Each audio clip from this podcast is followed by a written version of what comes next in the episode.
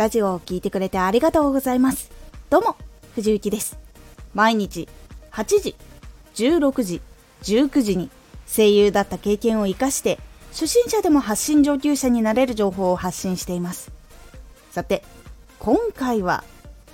離脱されるラジオに共通する4つのポイント。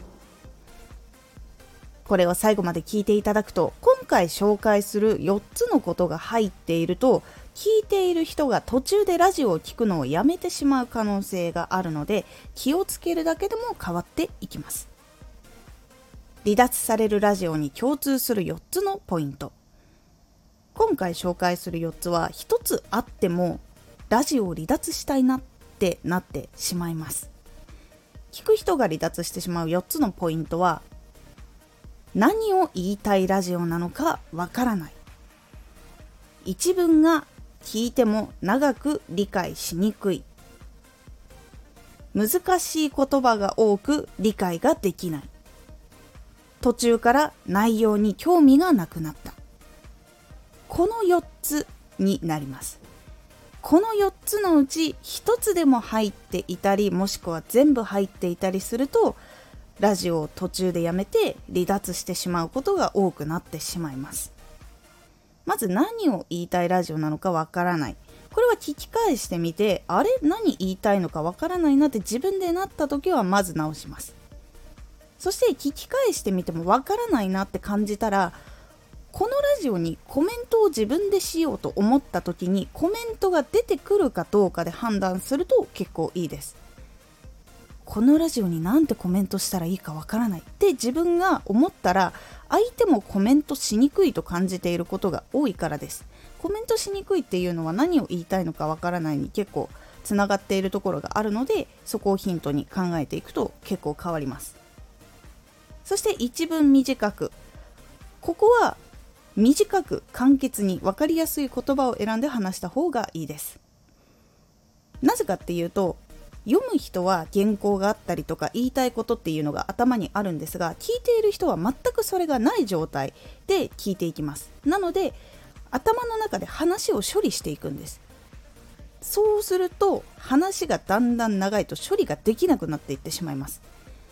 するとあれ何の話してるんだっけってなってしまったりとかずっと文章が続いている状況が続くと理解することを諦めてしまう可能性があるので注意が必要です。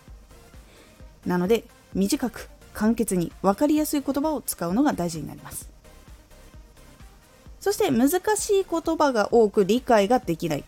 これは結構専門用語が多かったりします。専門用語をたくさん使われると全然違う分野の人これから勉強しようという人はわからないことが多く話が入ってこないっていう状況になってしまいます。そうすると先ほどと同じく理解を諦めてしまうっていうことが多いので専門用語じゃなくて分かりやすい単語を使うようにすることが大事になります。そして途中から内容に興味がなくなったなんですがこれは話を聞いていて理解ができないっていう状況が続いたりとかが一番の原因になりやすいです。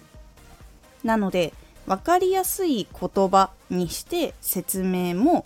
入りやすいようにするっていうことが大事になります。この4つのポイントがラジオにないかを確認してラジオを作る時に気をつけるところから始めるとラジオが変わっていきます結構この4つ入ってると離脱率すごく上がるので気をつけてやってみるようにしてみてください。今回のおすすめラジオ。マイク前の話し方をうまくしたやり方。これはマイクの前で話し方をうまくしたい時にやったやり方をご紹介しています。結構効果あるのでぜひ試してみてください。このラジオでは毎日8時16時19時に声優だった経験を生かして初心者でも発信上級者になれる情報を発信していますのでフォローしてお待ちください。次回のラジオは正確かどうか確実に確かめる方法です。知った情報とか実際に公開されているやり方とか実際に自分に合うのかどうかっていうことを確実に確かめる方法をご紹介しています。是非聞いてみてください。毎週2回火曜日と土曜日に